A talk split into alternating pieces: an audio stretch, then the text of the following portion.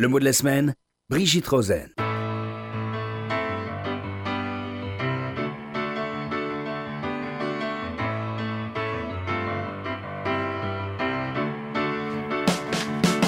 Sacré.